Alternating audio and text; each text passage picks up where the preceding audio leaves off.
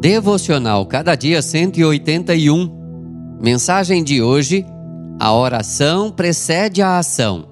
Neemias, capítulo 1. Quando ouvi essas coisas, sentei-me e chorei. Passei dias lamentando-me, jejuando e orando ao Deus dos céus.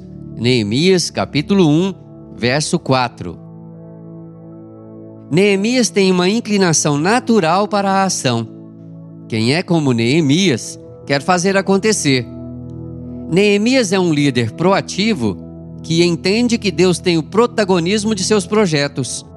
Neemias dobra os joelhos antes de arregaçar as mangas. Para ele, a oração precede a ação. Falamos de Neemias como um grande líder, um estrategista meticuloso, administrador hábil. Mas, acima de todas essas características, temos de reconhecer que Neemias é um homem de oração.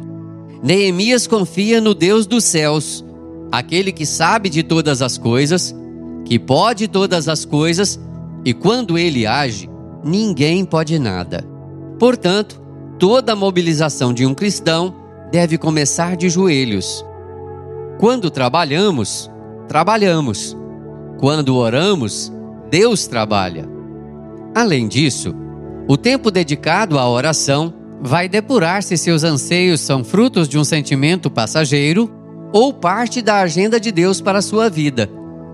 A oração nos ajuda a discernir melhor o que é simplesmente grito de nossas emoções e o que é a voz de Deus.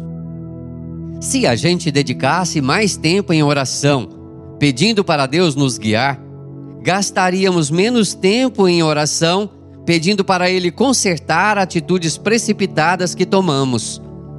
Quando se trata de oração, nada é grande demais para o poder de Deus ou pequeno demais para o coração de Deus. Que o Senhor nos abençoe. Amém. Texto do Reverendo Giuliano Cocaro, por Renato Mota.